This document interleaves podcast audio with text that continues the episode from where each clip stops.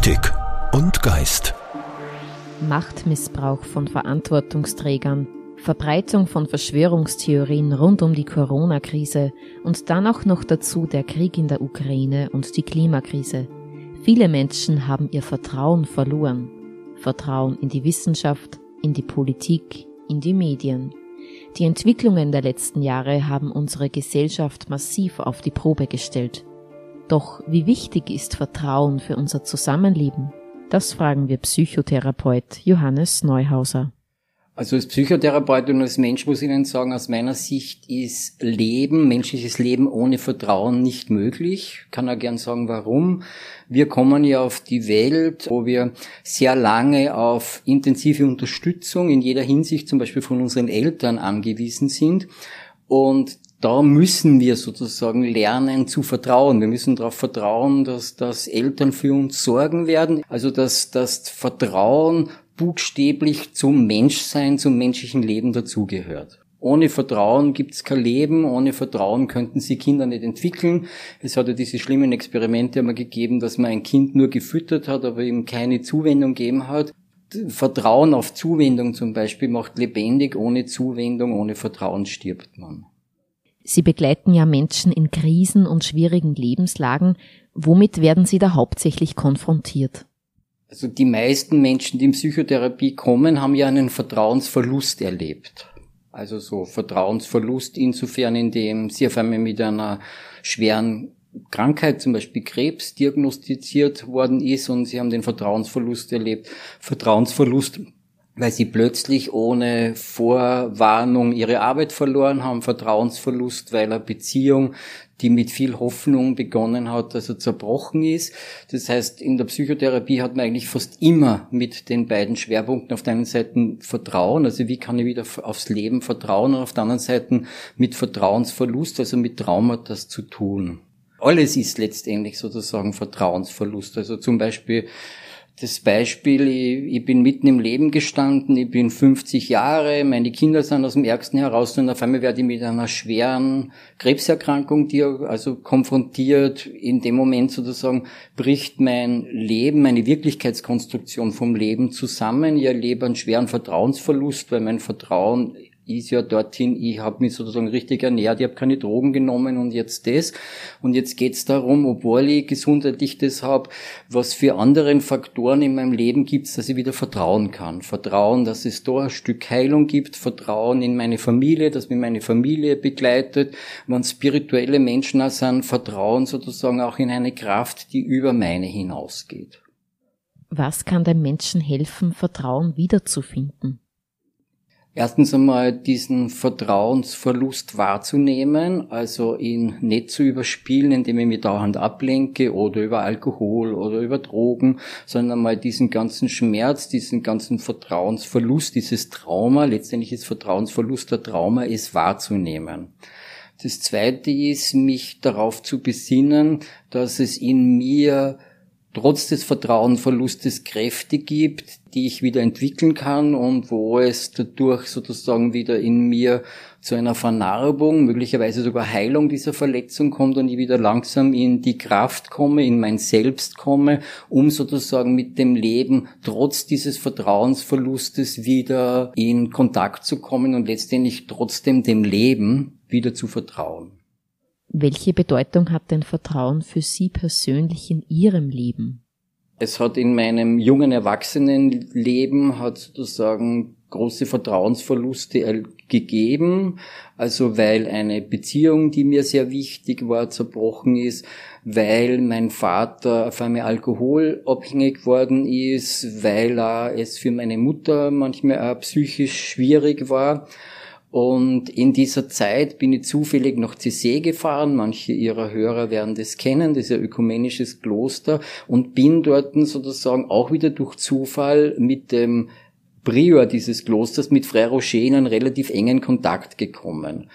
Und dem habe ich sozusagen meine Situation erzählt und dann hat er etwas zu mir gesagt, was ich sicher nie vergessen werde. Er hat nämlich gesagt, Johannes, wenn sich Wege verschließen, tun sich andere Wege auf. Und das ist das, was man kennt. Aber dann hat er gesagt, Gott verurteilt niemand zur Untätigkeit. du hast immer einen Weg und das hat mich sehr, sehr berührt und berührt mich bis jetzt. Auch Josef Lugmeier hat in seiner Beratungsarbeit als Beziehungs-, Ehe- und Familienseelsorger der Diözese Linz vielfach mit dem Thema Vertrauen zu tun. Und in seinem Leben hat Vertrauen ebenfalls schon mal eine sehr große Rolle gespielt.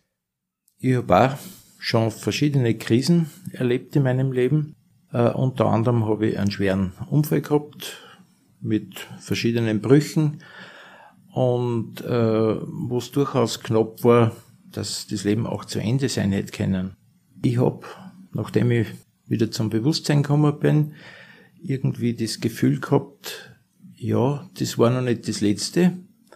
Und äh, das ist für mich so ein Grundvertrauen ins Leben. Das kommt sicher auch vom Vertrauen in Gott, äh, das ich einfach hab und das mir in der Situation unheimlich geholfen hat durchaus auch im Heilungsprozess, weil natürlich da äh, schon ja verschiedene Dinge schwierig waren äh, und ich mir gedacht habe, ja irgendwie das Leben hat nur einen Plan für mich und da braucht es einfach das Vertrauen ins Leben und ins Gute und das hat mir halt sehr geholfen in der Situation.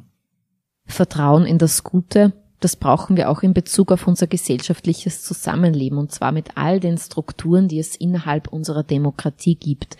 Wie nehmen Sie da die derzeitige Situation der Menschen wahr? Also ich habe jetzt gerade beim Herfahren im Zug Zeitung gelesen und habe dort gerade als Schlagzeile gelesen, dass das Vertrauen in die Regierung so tief gesunken ist wie noch nie. Ich deute das jetzt so, dass einfach die glaube ich schon durchaus auch die Corona-Krise äh, und das Management mit diesen ja manchmal sehr unberechenbaren Entwicklungen, äh, das Vertrauen in eine stabile Führung in einem Staat durchaus sehr erschüttert hat.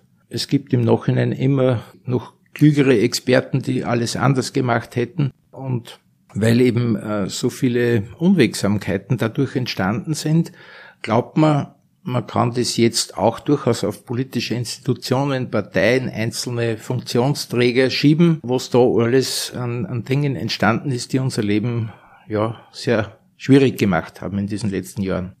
Natürlich diese Dinge, die da jetzt passiert sind, jetzt mit den Korruptionsskandalen und, und äh, Parteiengelder und so, das ist tatsächlich was, was man erwarten würde von Funktionsträgern, dass die ehrlich agieren, dass das Geld, das unser Steuergeld ist, das wir zur Verfügung haben, dass es gut verteilt wird im Staat. Also dass das fair gemanagt wird und, und dass die Funktionsträger eben da ehrlich äh, vorgehen. Und wenn das nicht so ist, wenn da diese Skandale aufkommen oder diese ganzen Mails oder Chatnachrichten, die man da gehört hat, also das erschüttert das Vertrauen der Bürger und Bürgerinnen natürlich sehr grundlegend. Aber ich sage halt immer, wenn wir nicht gewählte Mitglieder einer Regierung hätten, wer lenkt dann unser Geschick? Es ist äh, sozusagen die Demokratie ist nicht immer das Allerbeste, aber es ist die bestmögliche Form, wie eine Gemeinschaft gut gelenkt werden kann. Das, was sich viele Menschen vor allem in Bezug auf Corona fragen, was kann man glauben, wem kann man trauen? Und da gibt's auch oftmals verschiedene Meinungen, die zum Teil dann innerhalb von Familien sogar schon zu Brüchen geführt haben. Sind da Leute auch schon auf Sie zugekommen? Natürlich, also das ist uns in der Beratungsarbeit immer wieder begegnet, dass da tiefe Gräben innerhalb der Familien entstanden sind. Äh, wenn speziell, nehmen wir mal gleich einen extremen Fall, äh, wenn äh, ein Familienmitglied gesagt hat, also das ist alles erfunden, das ist gesteuert von den Pharmakonzernen und so weiter, und vielleicht andere Familienmitglieder oder das, überhaupt der andere Teil der Familie gesagt hat, na, wir möchten unsere Gesundheit bewahren, wir möchten uns auf jeden Fall schützen. Und äh, wann dann innerhalb der Familien so diese Meinungsverschiedenheiten so aufeinander geprallt sind, also, dass man sich da gegenseitig auch ernst nimmt in seiner Meinung und speziell dann, wenn manche Argumente oft jetzt rein logisch oder wissenschaftlich nicht nachvollziehbar waren, äh, das hat manche Beziehungen wirklich äh, ja sehr auf die Probe gestellt und ja, ist auch bis zu uns in die Beratung gekommen, das Thema. Aber wie geht man dann Ihrer Meinung nach mit solchen Situationen um, damit man da zu einer Lösung kommt und ein gutes Zusammenleben gelingt? Also wir haben das, äh, gesagt, in vielen Facetten gehabt und ich habe dann schon manchmal auch in diese Richtung gesagt, versucht es einmal, dass euch diese Meinung, die jeder von euch hat, äh, zunächst einmal zugesteht. Also nicht von vornherein, das ist ein Blödsinn und äh, informier dich gescheit äh, und was da in, in, Facebook und so steht, äh, das ist alles Humbug. Man könnte es so sehen natürlich. Aber wenn die Partnerin jetzt zum Beispiel sich eher dieser Meinung anschließt, muss man das zunächst einmal akzeptieren. Sonst kann es zu Abwertungen kommen oder eben zu ja, in der Auseinandersetzung kommt man da oft nicht wirklich weiter jetzt mit Argumenten. Also dass man sich gegenseitig einmal die Meinung zugesteht, aber wechselseitig. Auch der Partner, der vielleicht jetzt, sage jetzt einmal, äh, eher so einer wissenschaftlichen Erklärung oder der, ja, den Erklärungen, die man halt in den Medien hört, anhängt, dass der mit seiner Meinung auch akzeptiert wird. Und zwar wirklich, dass man sich das gegenseitig zugesteht. Und wenn es dann in den Diskussionen sich so entwickelt, also dass man ja da Meinung auf Meinung prallt, dass man sagt, okay, jetzt unterbrechen wir es, wir kommen da jetzt nicht weiter, es bringt uns jetzt nichts, bevor wir da jetzt ins Streiten kommen, lassen wir das Thema mal. Was nicht heißt, dass wir es ganz generell, dass wir uns nicht mehr unterhalten drüber, aber dass man auch die Beziehung nicht so strapaziert, dass man ständig nur dieses Thema hat. Es hat so eine Zeit gegeben, jetzt in der Corona-Zeit, wo eben das so dominant war, dass es wirklich sehr belastend war in den Partnerschaften. Und das Zweite, dass man sich gegenseitig auch unterschiedliche Meinungen zugesteht und sagt, ähm, es darf auch sein, dass wir nicht immer zu jedem Thema dieselbe Meinung haben.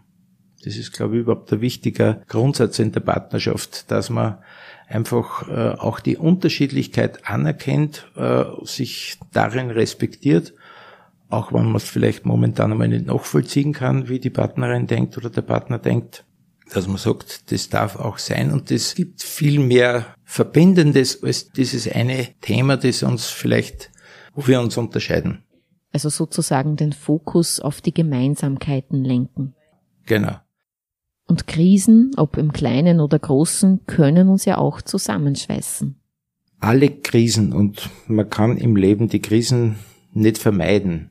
Krisen sind eher so Herausforderungen am Weg, so sehe ich das oder so, so handhabe ich das auch immer in der Beratung.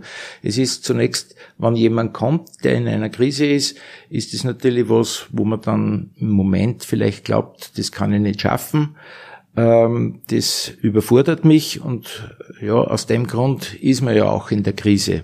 Wenn man es von der Bewältigung, wenn man die Krise hinter sich hat, her sieht, rückblickend sieht, merkt man meistens, dass die Krise eine Chance war, sich weiterzuentwickeln.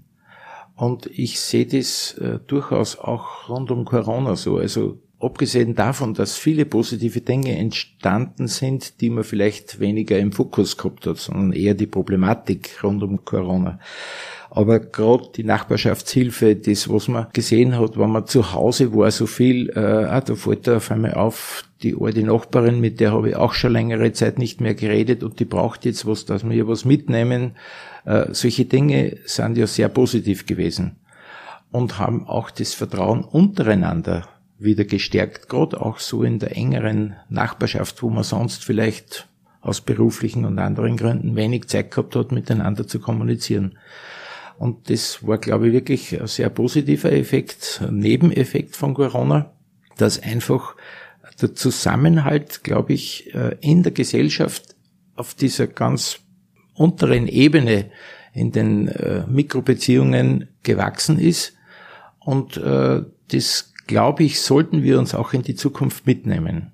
Dass man das einfach Beziehungen pflegt, weil das das Grundvertrauen in das Leben stärkt. Tragfähige Beziehungen sind immer die Basis auch, äh, dass man Vertrauen in das Leben hat oder auch das Vertrauen hat, das Selbstvertrauen, ich schaffe das, wann einmal eine Krise kommt.